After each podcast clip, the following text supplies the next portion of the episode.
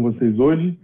É muito grande para mim, porque se tem um grupo com o qual eu sempre quis falar sobre esse assunto de finanças, é com certeza dos meus colegas de ministério, dos meus colegas pastores, e ter o privilégio de poder falar com vocês sobre esse assunto hoje, é, para mim é realmente muito importante.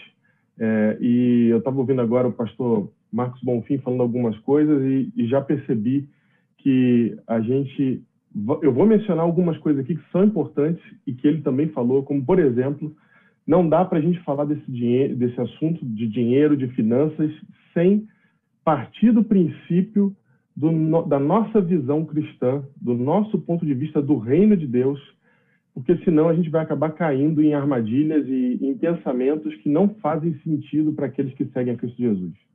Então é muito importante a gente falar disso da nossa perspectiva, ainda mais sendo nós pastores, ainda mais estando envolvidos com o ministério, esse assunto ele precisa ser abordado de uma maneira bem cristã e ao mesmo tempo a gente precisa estar atento para atuar nele da melhor maneira possível, porque isso vai fazer diferença no nosso discipulado, no nosso, no nosso ministério, naquilo que a gente está vivendo e, é claro, para nossa família também. É, eu vou dividir minha tela com vocês aqui e vou dar a possibilidade de você acompanhar o que eu vou exibir aqui é, por meio ah, do seu celular. Tá? Então, se você acessar aí, ah, lá em cima na tela está aparecendo aí mente.com, certo? M-E-N-T-I.com, e ali tem um código coloca esse código no seu celular, assim que você entrar no, no mente.com, e ali você vai poder acompanhar comigo a tela do que eu estou mostrando e, ao mesmo tempo, vai poder também dar respostas a perguntas que eu vou fazer para você. Não se preocupe com as respostas, são todas anônimas. É, o código é para todo mundo, pode ver que é um código que todos estão usando, e ali a gente vai é, conseguir interagir melhor, tá bom? Então, vou mostrar para vocês o que, que eu estou mostrando, somente textos da Bíblia, para a gente poder ler juntos e a partir daí a gente vai trabalhando é, pelo, pelo aplicativo, ok? Você pode usar no seu celular ou no seu computador também, como for melhor para você, beleza? Primeira pergunta que eu quero começar respondendo, antes de começar a falar especificamente sobre é, investimentos, sobre o que você vai fazer com o seu dinheiro, etc., é que você precisa entender para que serve o dinheiro. E aí eu selecionei alguns textos da Bíblia que vão ajudar a gente a encontrar essa resposta do ponto de vista cristão, do ponto de vista é, do nosso ponto de vista, certo? Então, Atos capítulo 20, versículo 35 fala: Tenho-vos mostrado em tudo que trabalhando assim é mister socorrer os necessitados e recordar as palavras do próprio Senhor Jesus, mais bem-aventurado é dar que receber. Então, aqui a gente já tem já uma primeira perspectiva a respeito do dinheiro que eu vou juntar com mais outras duas ou três e a gente vai construir um, uma, uma visão a respeito disso. Para que, que serve o dinheiro? Exorta aos ricos do presente século que não sejam orgulhosos, nem depositem a sua esperança na instabilidade da riqueza. Então, não, não, nossa esperança não está na riqueza, porque ela é instável, volátil. Mas em Deus, que tudo nos proporciona ricamente para nosso aprazimento, que pratiquem o bem, sejam ricos de boas obras, generosos em dar e prontos a repartir. Então, novamente, a gente encontra aqui é, o verbo dar, a ideia de que nós precisamos ser generosos e prontos a repartir. Aqueles que são ricos, esse é um texto específico para aqueles que são ricos, para aqueles que têm recursos. Para que, que servem esses recursos? Repartir, para sermos generosos. Mas esse verso aqui, de 1 Coríntios capítulo 10, 20, verso 24, é um verso que a gente pouco usa, está presente na Bíblia, mas ele ajuda muito a colocar a nossa visão no, no lugar direito, no lugar correto. Ninguém busca o seu próprio interesse, e sim o de outro. Ninguém busca o seu próprio interesse, e sim o de outro. Quer dizer, o meu dinheiro não pode ser na busca do meu próprio interesse. É isso? Para que serve o dinheiro, então? O dinheiro serve para servir sua bênção está em dar e a sua maldição está em reter. Então, isso é muito importante porque você precisa entender que o dinheiro é um recurso que Deus nos dá para que nós façamos algo com isso. quem não conhece a Cristo, quem não segue a Cristo, faz o que com isso? Faz o que com o dinheiro? Serve a si mesmo. Quem não conhece a Cristo, não está no caminho que a gente está, vai pegar esse dinheiro e vai usar somente, na melhor das hipóteses, quando se fala de outro, a sua própria família. Como cristãos, nós somos chamados por Deus para agir de maneira diferente, para agir como a gente encontra aqui em Lucas capítulo 12, verso 42. Disse o Senhor: Quem é, pois, o mordomo fiel e prudente, a quem o Senhor confiará os seus conservos para dar-lhes o sustento a seu tempo? Essa é uma pergunta que demonstra aqui qual que é a ideia por trás de ser um mordomo fiel e prudente. Que o Senhor vai confiar os seus conservos para dar-lhes o sustento a seu tempo. Em outras palavras, aqueles que têm recursos, aqueles que recebem de Deus recursos, esses têm uma responsabilidade, porque eles são convocados a ser boas mãos de Deus. Para o cristão a função do dinheiro é servir, quem é o indivíduo na Terra que deveria ter mais acesso ao dinheiro nesse caso? Você entende isso? Se nós estamos aqui para compartilhar, se os recursos passam por nossas mãos para que cheguem às mãos, às mãos de quem necessita, dos outros, dos nossos conservos, quem é que deveria ter mais acesso a esse dinheiro? Quem é que deveria ter mais acesso a esse recurso? No entanto, infelizmente, por falta da nossa visão a respeito disso, a gente acaba não conseguindo cumprir essa tarefa. O que Deus nos dá é para ser repartido e multiplicado. Sendo assim, o mordomo fiel é o que reparte, cuidando do seu irmão e não de si mesmo. E sua prudência, né, a parte da prudência, fiel e prudente, a parte da prudência faz com que os recursos, então, sejam multiplicados porque ele é prudente. Antes de, de fazer algumas perguntas ali para vocês, eu quero só deixar bem claro uma coisa. Isso aqui não é um. Não entenda isso aqui como sendo um texto, um, um chamado para o assistencialismo. Tá? É muito mais do que isso. É um chamado a serviço pelas almas. É, é um chamado, portanto, de reparação e condução. Então, Jesus ele, ele não reparava sem a intenção de conduzir, ele não conduzia sem a intenção de reparar. Então, é, nós não devemos agir pelos nossos próprios interesses, mas usar os recursos que Deus nos deu para que a gente possa repartir o que a gente tem e com isso a gente mostra a face de Cristo ao mundo que não conhece isso. Quem é que conhece gente que, que é, quando a gente encontra histórias de pessoas, como por exemplo acabou de acontecer, eu aposto que muitos de vocês ouviram a história dessa semana de que o dono do Nubank anunciou que vai doar todo o seu dinheiro em vida. Isso saiu em todas as manchetes, muita gente estava comentando sobre isso. Por que, que isso chama tanta atenção? Porque é difícil encontrar gente que reparte o que tem, ainda mais quando se trata de dinheiro.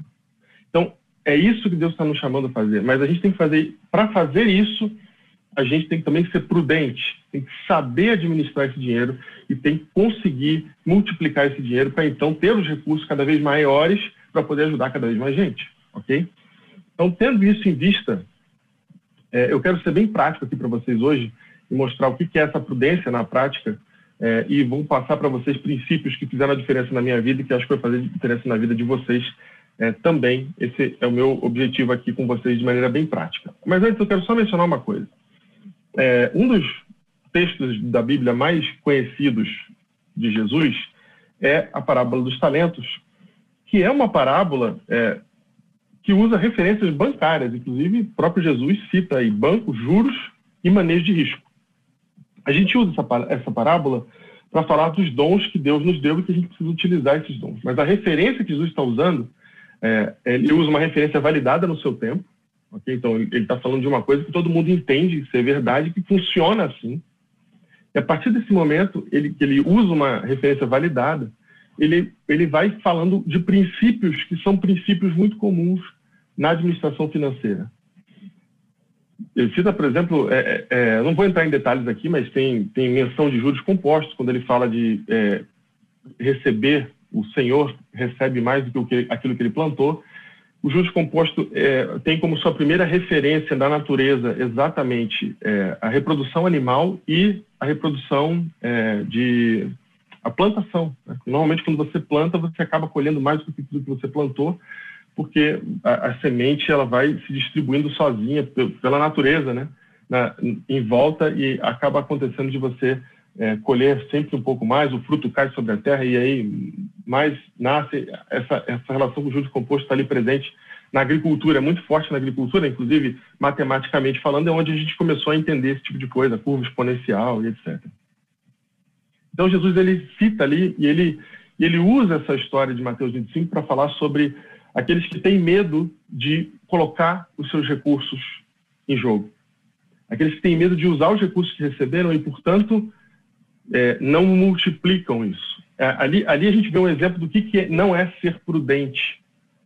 Mas é interessante porque para nós brasileiros essa palestra, você, essa palestra, essa parábola, se você parar para olhar, ela é completamente é, estranha aos nossos conceitos pessoais do Brasil, da cultura brasileira de é, finanças.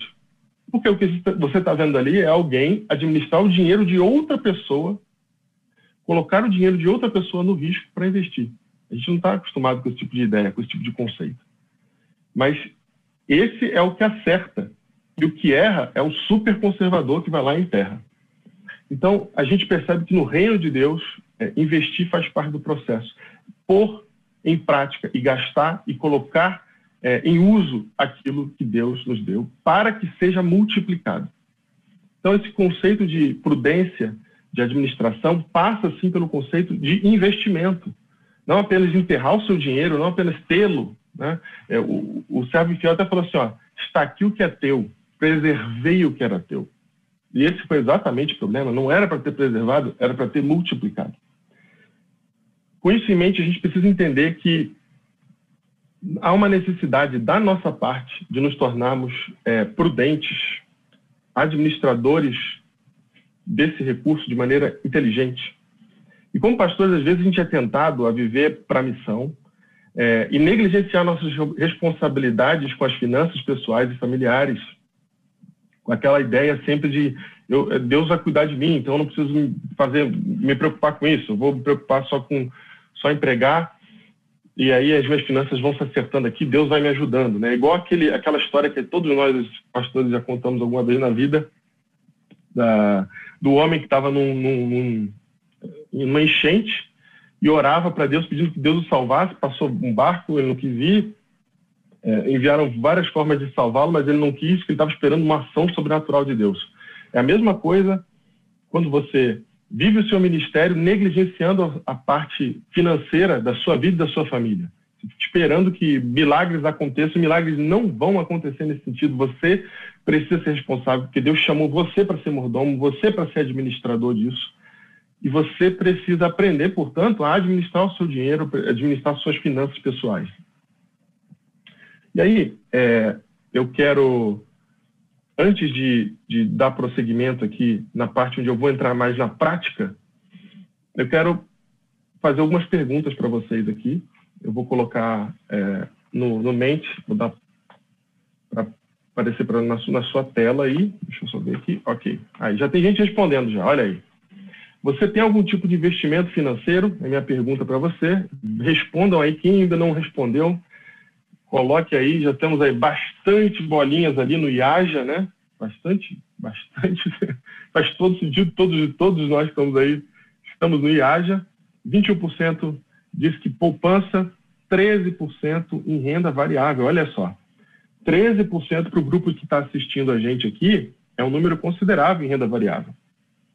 É, 15% em renda fixa e 11% em imóveis. Tá? Investimento, são os tipos de investimento que estão aparecendo aqui. Legal, legal. Estou dando um tempinho para vocês irem colocando aí, todo mundo poder ver mais ou menos o que, que, o que, que é, se mudou. Por enquanto mudou pouco, tá? Imóveis subiu um pouquinho, poupança está ali lutando nos 20%, 21%, renda fixa está firme, e o IAJA sempre crescendo, lógico, porque é, a maioria de nós tem IAJA. E por que, que também a aglomeração ali no IAJA é maior? É porque É, e haja, todo mundo tem que estar aqui, mas alguns só tem isso. E é exatamente por isso que ele está é, uma maior, maior aglomeração ali. Ok? Vou passar para a próxima pergunta, tá? Quem respondeu aí, muito obrigado, valeu pela participação. É, tem mais gente respondendo ainda. Tá? Eu tô, tô com, com dó de passar o slide, mas eu tenho pouco tempo. Eu queria, tenho tanta coisa para falar para vocês e tão pouco tempo, então é, eu vou ter que ser criterioso aqui. Vamos lá, 300 pessoas já votaram, mas vocês viram, mesmo eu esperando mais 50 pessoas votarem, ficou mais ou menos nas mesmas taxas aí, tá?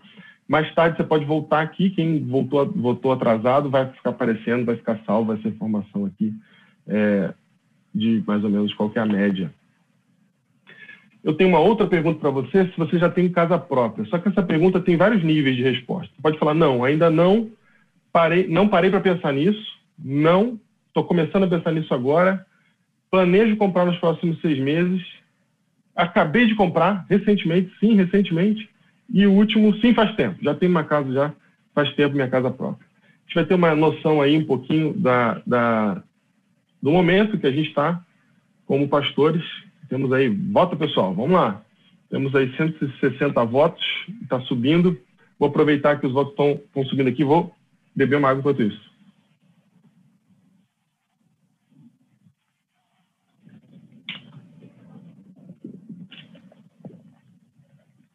Falar com a boca seca é duro, né? Então vamos lá. 300 pastores, 255. Olha só, não começando a pensar nisso é a maioria. Faz bastante sentido isso, inclusive, tá? Porque casa no Brasil não é uma coisa fácil, né? não é uma realidade simples da gente acessar. Muito bem.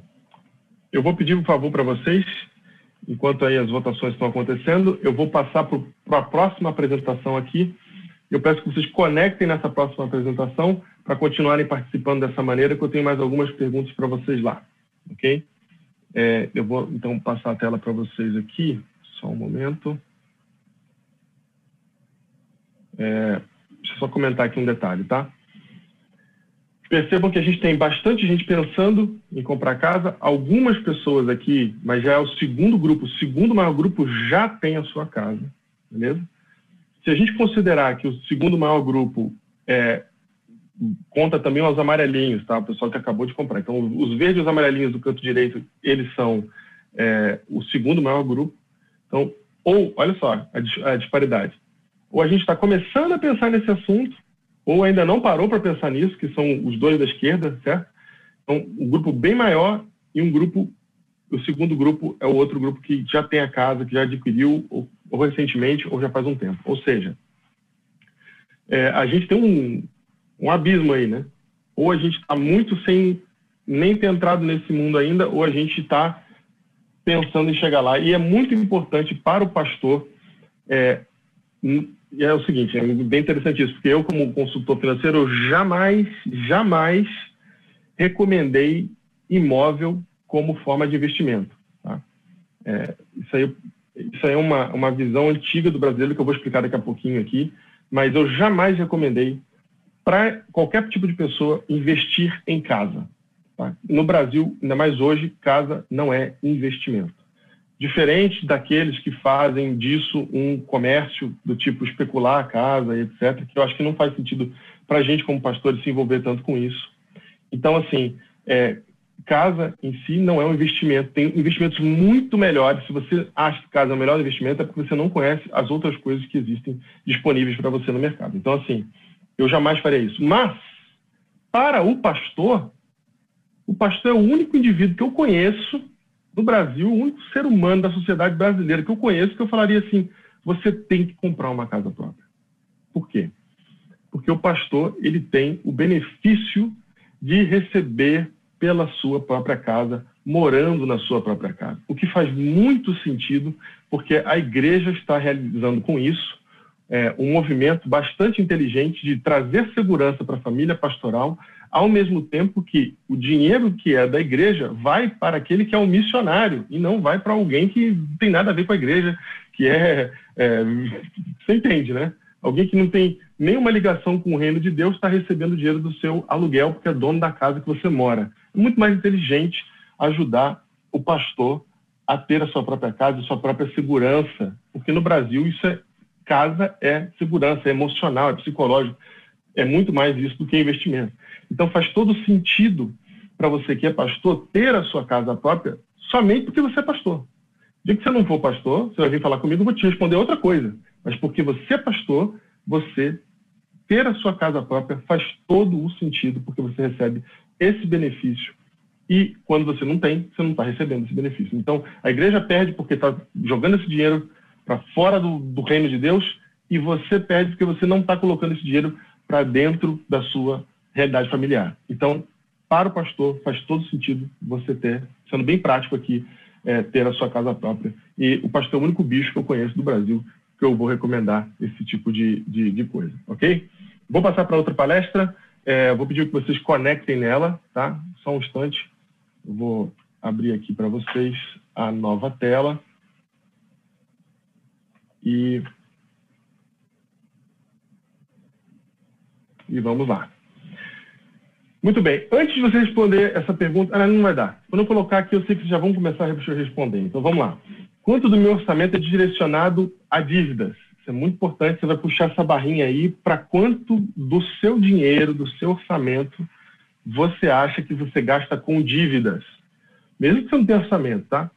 Lá em cima está o código 36502379, 36502379, para você poder conectar nessa nova apresentação aqui e me dar essas respostas para a gente ter uma noção, mais uma vez geral aqui do quadro dos pastores no Brasil, na América do Sul. Né? É, deu para vocês conectarem? Ah, deu. Estão achando estranho estava demorando a aparecer aqui, mas estão aí, já começaram a dar respostas. E legal, o primeiro que respondeu sobre dívida falou que nada do dinheiro dele ia para dívida. Parabéns para você, viu? Parabéns.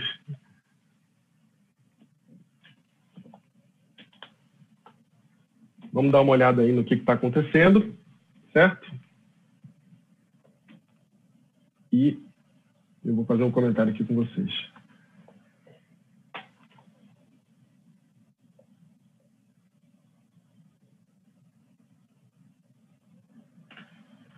Olha aí. Metade, hein? Tá dando metadinha certinho, hein? Do orçamento é dívida. Metade do orçamento é dívida. Hum. Quanto tempo eu gasto por mês cuidando das finanças? Aqui eu botei um valor é, subjetivo, né? Cada um vai puxar para um lado aí, mas está dando mais ou menos no meio, ou seja, gasta-se um certo tempo cuidando das finanças. Quanto das finanças pesa sobre a minha responsabilidade? Pode ser que você tenha deixado sua esposa cuidar das finanças na sua família, né? mas a maior parte dos pastores pesa sobre ele a responsabilidade de cuidar das finanças. Então, dá para a gente ter uma ideia aí do quadro geral. É, a gente tem um pouco abaixo da média brasileira é, o quanto do orçamento direcionado para as dívidas. Isso é bom. Isso é bom, um pouco abaixo da média brasileira, mas ainda assim ainda está bastante alto, ok? Muito bem, deixa eu falar algumas coisas para vocês importantes aqui rapidinho é, 60% dos brasileiros estão endividados. Tá? 60% é muita gente, pessoal. 60% é mais do que a maioria, é mais do que a metade. 60% é o que faz o spread bancário ser tão caro no Brasil. A gente sempre reclama de spread bancário, por que, que o spread é tão alto? Ou seja, por que, que o banco empresta é, cobrando tantos juros e na hora que ele paga para você que emprestou para ele, ele paga tão pouco? Né? Então, por que, que há essa relação? A gente pensa porque os bancos eles são eles querem se aproveitar da gente o máximo que podem. E é verdade, tá? Os bancos realmente eles não são é, confiáveis, não são é, seus amigos. Eles estão ali para lucrar. Tanto que faça chuva, faça sol, cai o mundo, o que quer que aconteça, os bancos estão dando lucro todos os trimestres. Mas não é só por isso, é também porque a gente é muito inadimplente no Brasil. Isso está na conta, isso tem que ser levado em consideração da parte do banco. 60% dos brasileiros estão endividados. E aqui tem um dado bem alarmante. Esse dado veio do, do World Bank Group, tá? 3,64% dos brasileiros guardam, não, é, que somente esses 3,64% guardam dinheiro para aposentadoria. Ou seja, estão se preparando para o futuro, estão guardando dinheiro para o futuro. 3,64%, eu vou repetir esse número. Embora 70% dos brasileiros estão na poupança, desses 70% que estão na poupança, 90% usa o dinheiro que está na poupança para pagar coisas é, do mês. Ou seja, não é poupança. Só está lá na poupança para não usar a conta corrente. Mas não é poupança. Não é de fato uma poupança. Quando a gente vê essa realidade, que 60% está endividado, só menos de 4% guarda dinheiro para se aposentar e só 1,45% do país opera bolsa de valores, só para dar um exemplo, tá? a gente percebe que, e aqui está o dado alarmante, eu vou colocar ele numa, numa perspectiva para você entender melhor. 6,8% das pessoas no Brasil são analfabetas. Então, menos de 7% das pessoas no Brasil não sabem ler ou escrever. 21% das pessoas no Brasil são analfabetos funcionais. Sabem ler e escrever, mas não entendem o que está tá lendo, não conseguem interpretar texto. Ok? 95%. Eu vou falar de novo. 95% dos brasileiros são analfabetos financeiros. Você está entendendo isso? Então, assim, a nossa situação é muito grave. Eu falei aqui, por exemplo, que é, o brasileiro investe 1,45% somente dos brasileiros investem na Bolsa, contra os americanos, são 58% dos americanos. Aliás, toda, preste atenção nisso, toda aposentadoria americana está em bolsa de valores. Então, 58% é o que faz diretamente, que sente e opera. Agora, o restante também está de maneira indireta, porque o seu dinheiro está em fundos de pensão que estão operando bolsa de valores. E quando a gente olha para o Brasil e vê 1,45, a gente vê como que há uma disparidade tremenda. E a gente se encontra, então, com o paradoxo do brasileiro. O brasileiro é o seguinte, ele, ele é conservador para investir.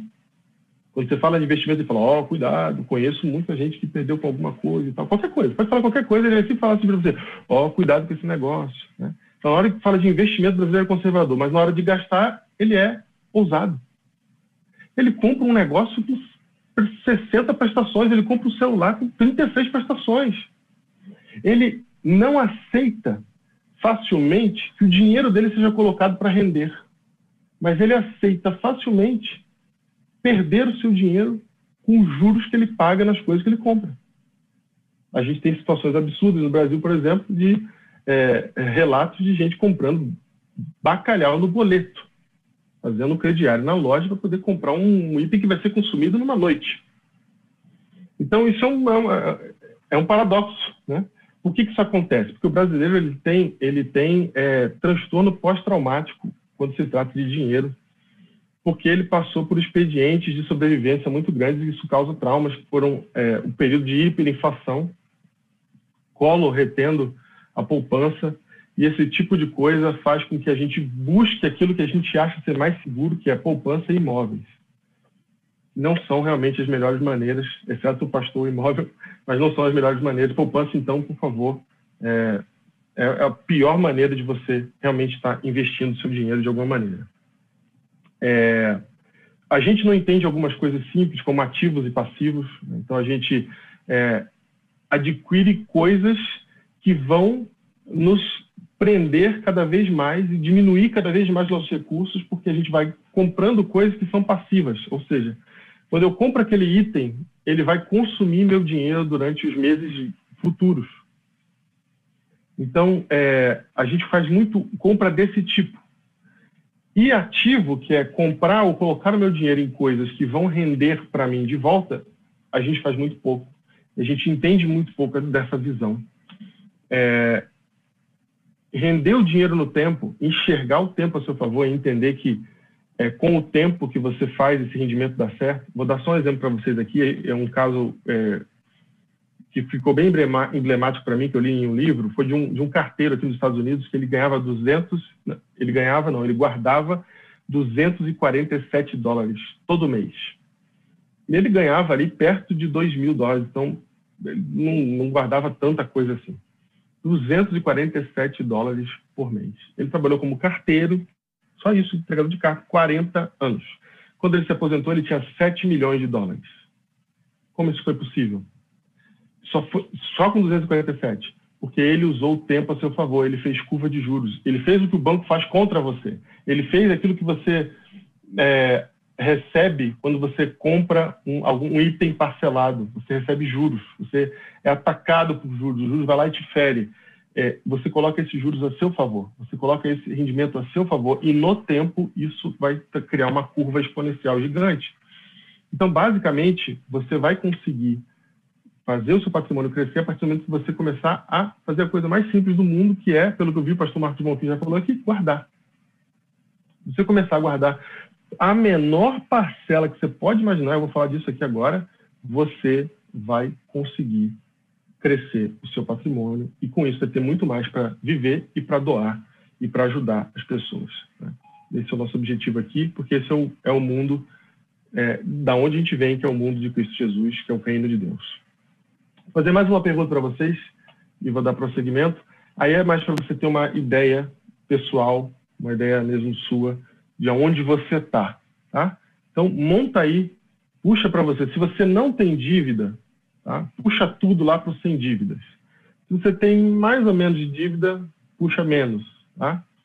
Você não tem, se você só tem dívida, não puxa para lugar nenhum na direção do dívida, beleza? Se você tem investimento, puxa. Se você guarda dinheiro, puxa. Se você tem doação, se você doa, puxa. Se você tem atenção ao seu orçamento, ou seja, se você tem um orçamento você presta atenção nele, você puxa. E aí a gente vai ter uma ideia de em que ponto nós estamos, tá? E você também vai ter uma ideia de, sua de que ponto você está, como é que está a sua saúde financeira pastoral aí.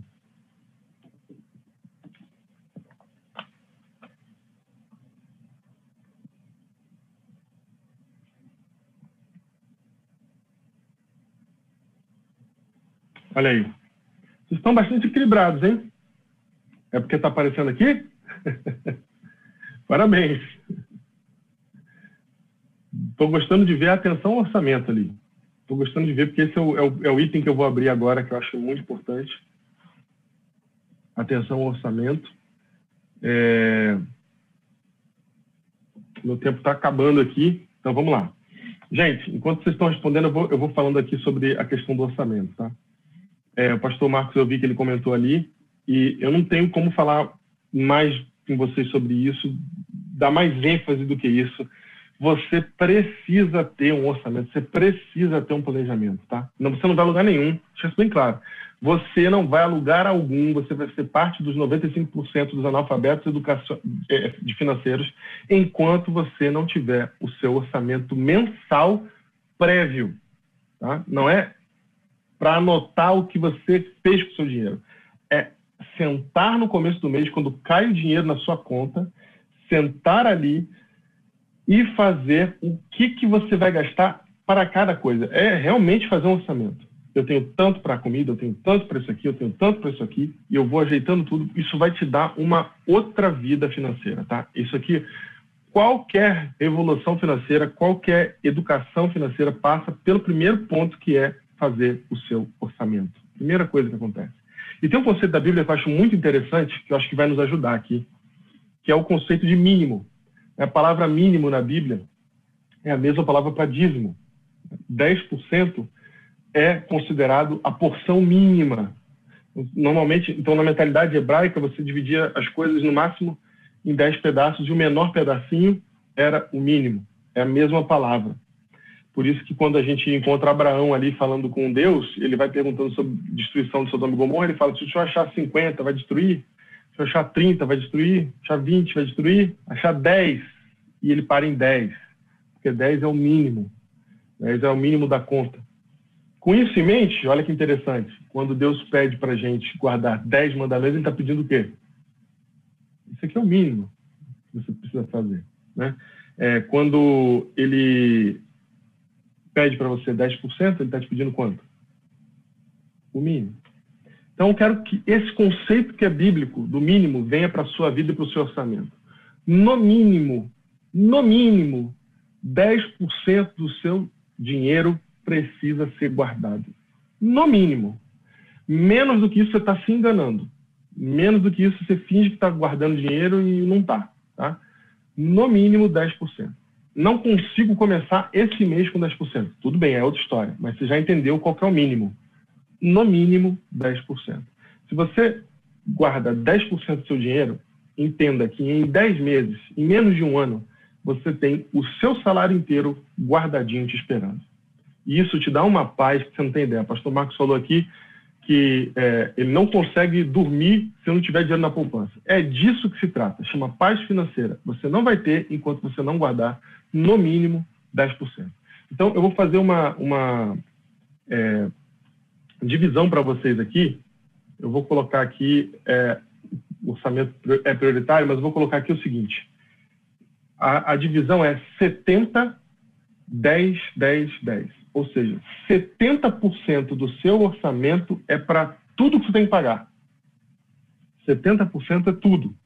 Comida, conta de luz, telefone, que você tiver que pagar, parcela do carro, tem que estar dentro dos 70% do seu dinheiro. Agora, só um detalhe, isso aqui é o ideal. Eu sei que você não vai conseguir começar isso da noite para o dia, mas você tem que saber qual que é o ideal para chegar lá. Então, 70% do seu orçamento é para todas as coisas. 10% é para você guardar para o futuro da sua família, para o seu crescimento patrimonial. 10% é para doar, porque no mínimo você vai repartir o que você tem. E os últimos 10% é para você gastar no que você quiser sem culpa durante o mês. Né? Entendeu? Então, você sempre vai ter o que você guarda, você vai sempre, sempre ter o livre para você não ter aquele peso da consciência porque está gastando, fazendo tal coisa que você gostaria de fazer. Se está dentro do seu orçamento, se cabe nos seus 10%, beleza. Se não cabe nos seus 10% para esse mês, segura esse mês. No próximo, você sabe que juntou com um do outro, pá, você já tem o que você quer, você compra o que você consegue. Enfim, você começa a mudar completamente a sua vida financeira quando você tem um orçamento. E fica a dica aqui para vocês: 70, 10, 10, 10, certo? 10 para você, é, 10 para sua família, que é o que você guarda, estou chamando da sua família aquele dinheiro que você guarda, e 10 também para distribuir, para doar. Outra coisa muito interessante, quando você é, já prepara a sua oferta, você consegue ajudar muito mais pessoas no caminho. Né? É, alguém vem te procurar ajuda, você já tem ali separado que você pode ajudar a pessoa. Isso faz uma diferença para a nossa vida espiritual também tremenda. Está né? Tá aqui o texto de Lucas capítulo 14, é, Jesus, Jesus falando né, quem é que vai se prepara para construir uma torre sem antes fazer planejamento, sem antes fazer o orçamento, sem antes se preparar para saber se ele vai terminar o projeto. A sua vida é um projeto mensal, que você precisa cuidar dele. Por isso você precisa ter orçamento. E isso é prioritário, é, é número um. Mas nós vamos conversar de dívida, de investimento, se você não resolver isso. Eu tenho que correr que meu tempo está acabando. É, a, regra, a regra do mínimo, eu acabei de passar para vocês, 70, 10, 10, 10. É, guarda esse número, anota isso aí, ok? E sobre dívidas, eu tenho um, eu fiz uma série de vídeos, aliás, eu tenho uma série de vídeos no YouTube. Eu separei e fiz uma lista só para pastores, tá? Essa lista ela não é pública. Essa lista é só para quem está participando dessa live aqui. Não vou divulgar essa lista. É só para vocês que estão aqui. É, nessa lista eu fiz, eu tenho um curso inteiro de finanças lá, praticamente, tá? Tem vários vídeos ensinando várias coisas. E tem um, principalmente um, sobre o método mais rápido de você pagar suas dívidas. Eu recomendo muito que você assista esse vídeo. Não tem como falar aqui, é um vídeo de uma hora, tem bastante coisa para te ensinar. O método mais rápido de resolver suas dívidas, dá uma olhada lá, tá bom? É, fica aí, anota essa playlist, porque ela vai ser útil para você. Em várias outras coisas. Tem coisas que eu estou falando aqui rápido, mas que lá você vai ter é, no detalhe mais devagarinho, tá bom? Cuida com a inflação do seu estilo de vida, tá? O que quer dizer isso? Sua esposa agora está ganhando mais ou você é, chegou no, no, no, teto da escala, ou agora você tem um, um recurso a mais de benefício que está chegando para você, não aumenta o seu estilo de vida. Aqui está o problema. Tá? Por que, que as pessoas também elas não têm consciência disso? Ela começa a ganhar mais, ela fala assim, ah, vou gastar mais. E ela coloca mais passivos na vida dela. Então, é, restrinja, literalmente restrinja o crescimento da sua do seu estilo de vida, porque isso acontece de maneira automática, a gente não percebe. E o grande problema é que uma vez que a, inflação, quando ela acontece tanto na economia quanto na sua vida, não volta para trás mais, não volta. Então, se você é, adquirir um certo conforto, você não vai querer largar ele nunca mais. Então, calma, segura. Não vai crescendo a vida muito rápido, porque o que vai acabar acontecendo é que você nunca vai ter dinheiro. É, é, acontece isso muito no Brasil com médicos. A gente tem uma classe enorme de médicos endividados. São os caras que mais dão dinheiro no país. Como é que eles estão endividados? É simples. O cartão de crédito deles é mais, é, é, tem um, um, limite maior. Eles têm muito mais dinheiro empréstimo no banco.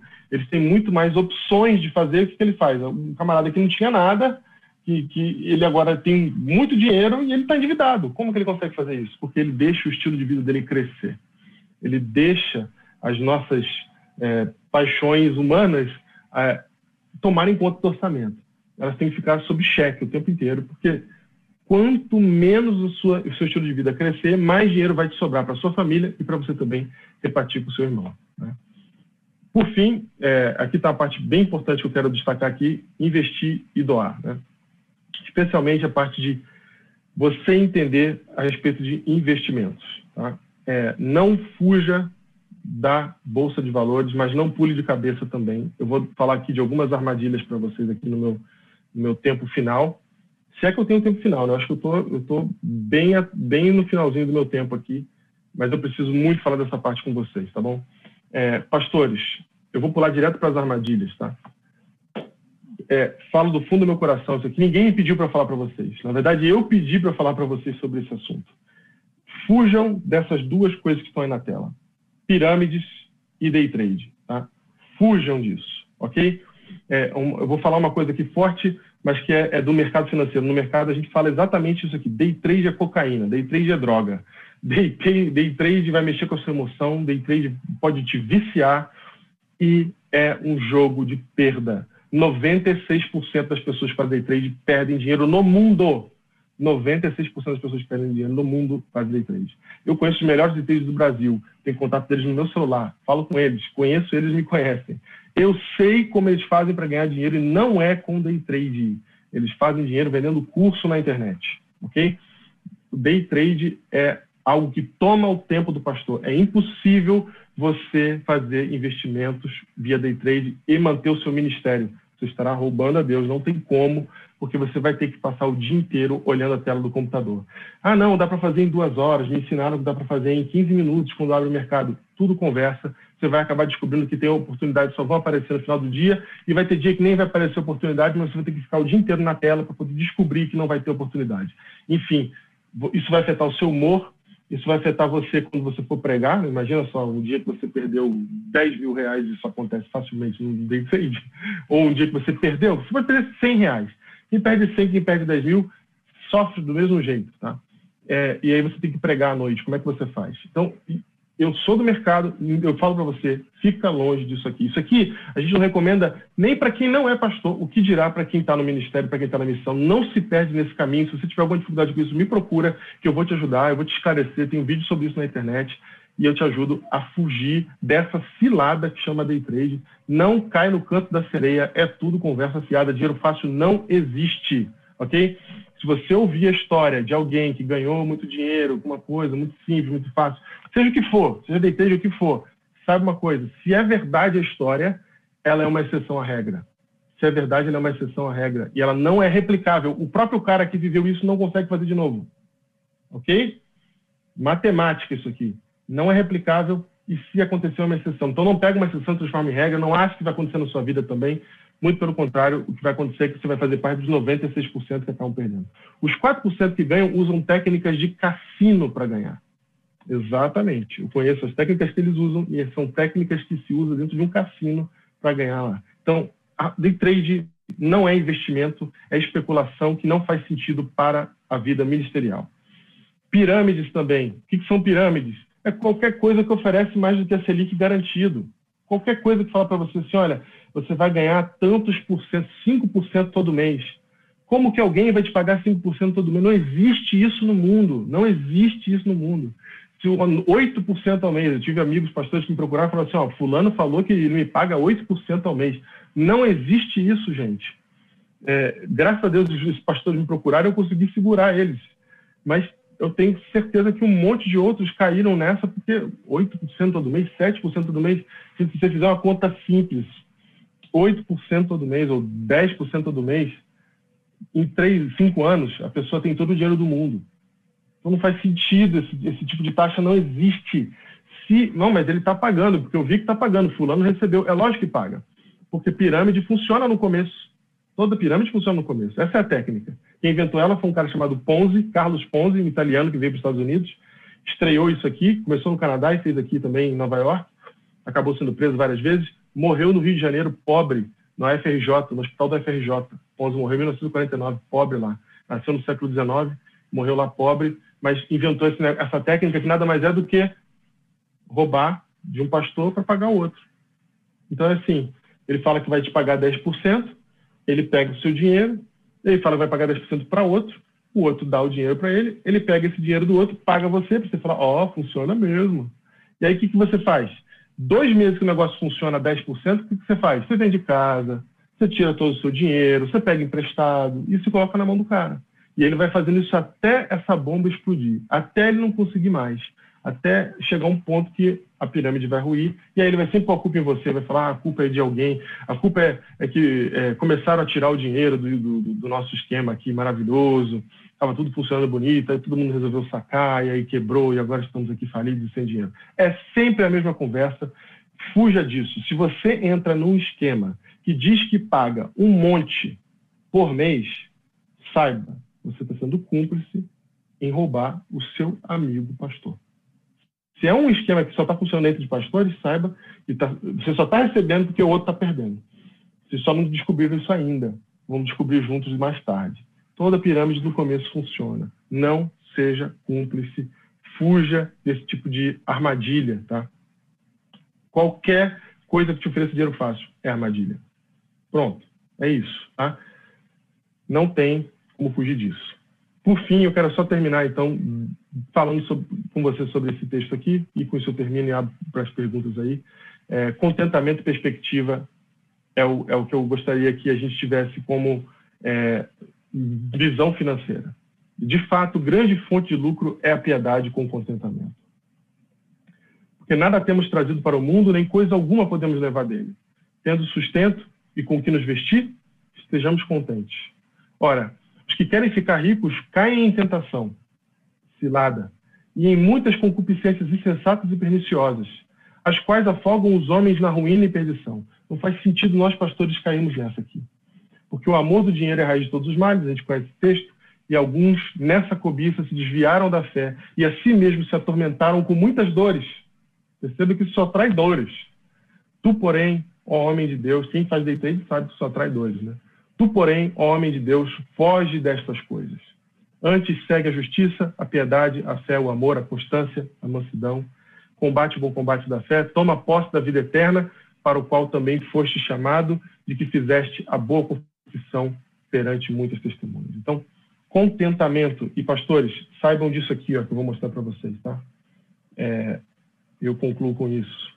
Eu finalizo aqui, é, passo agora de volta meus amigos da divisão. Em termos de investimento, invista em coisas que são é, legais, seguras, né? renda fixa. Não faz poupança, faz renda fixa, é muito melhor. Vai investir na bolsa, invista a longo prazo.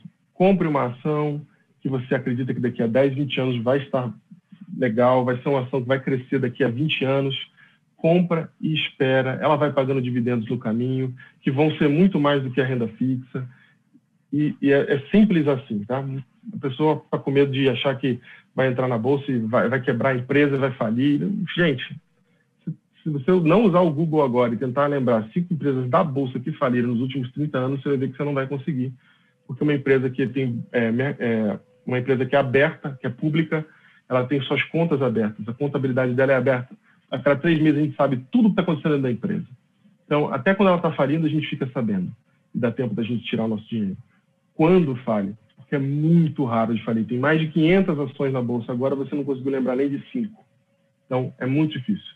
O que você tem que só fazer é escolher o que você vai fazer, qual é a ação que você acha que é interessante para você, compra e vai guardando e vai esquecendo. É assim que o americano faz, é assim que funciona. Ao longo do tempo, as ações sempre vão subir, porque as empresas elas vão sempre crescendo e assim vai. Você não precisa se estressar, não precisa ficar olhando é, reportagem, não precisa ficar lendo, gastando muito seu tempo. Gente, a, a operação que eu faço, a, a, que eu faço, e que eu ensinei bastante durante é, é, esse período em que eu estive estudando aqui nos Estados Unidos. Dura 15 minutos, eu faço uma vez por mês e não olho mais o computador. Tá? Só isso. Quanto, eu não vou falar quanto o patrimônio cresceu, mas cresceu muito. Só fazendo isso. Comprava e deixava. Comprava e deixava. Os dividendos vêm, as coisas vão acontecendo. Então, é bem mais fácil do que se imagina. Você não precisa entrar nas armadilhas, você não precisa cair nessas armadilhas que vão roubar o seu ministério.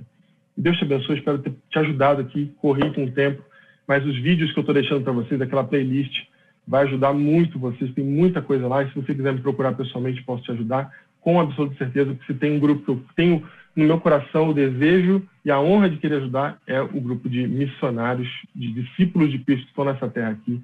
A gente tem muito que a gente pode fazer se a gente simplesmente virar prudente. Fiel se vocês já são, porque vocês estão no ministério. Prudente. Deus abençoe. Pastor Diego, a participação, inclusive, também daqueles que nos acompanham, continua forte. O Gilberto Ferreira disse aqui que mordomo fiel é aquele que compartilha. Também disse aqui que você precisa Isso. ser responsável em suas finanças. A Glauciane Ferreira uhum. das Neves aqui também comentando, né? Isso mesmo, uma lógica incrível, faz todo sentido ter casa própria. Pastor Neemias, né? Palestra espetacular. Parabéns aí ao colega de ministério. Pastor Estevam, né? Ótima palestra. Abraço à turma 90. Olha aí que legal, né? Pastor Olha Breno. Olha aí. É, ferramenta fantástica fazendo aqui alusão, Pastor Diego, a ferramenta aí que dá para fazer é uma pesquisa em tempo real, né? O povo gostou muito aí uhum. de poder participar. Legal. E agora, pastor, umas perguntinhas aí só para sanar algumas dúvidas do povo. O senhor falou claro. aí a respeito de, de aproveitar o tempo, né? De o tempo ser a favor, mas pensa aí, tenho quase 50 anos, né? Supor que tenho quase uhum. 50 anos.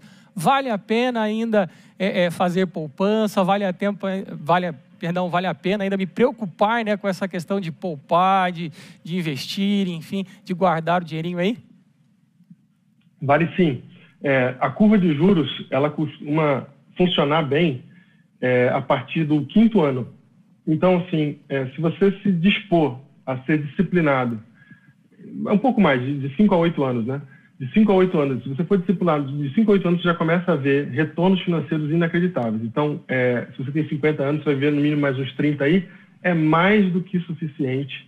É, recomendo para você não usar, não ser tão conservador a esse ponto mais, que agora você não tem mais tanto tempo para ser conservador, mas é, você pode ser sim conservador, mas não completamente, né?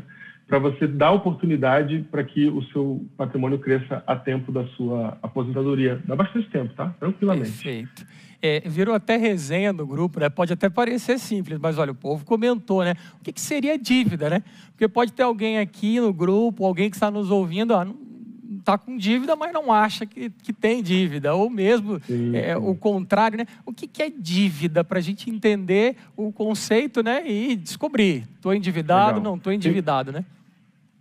Boa, tem dois tipos de dívida. Tem a saudável, que é aquela que você adquire, ah, e aqui vale, vale lembrar isso, tá? Crédito serve para quê? Crédito, a gente não sabe disso no Brasil, é uma coisa que não está na nossa cultura. Crédito é para alavancagem. Crédito não é para comprar uma coisa que eu quero um bem de consumo e com isso eu vou ficar pagando juros.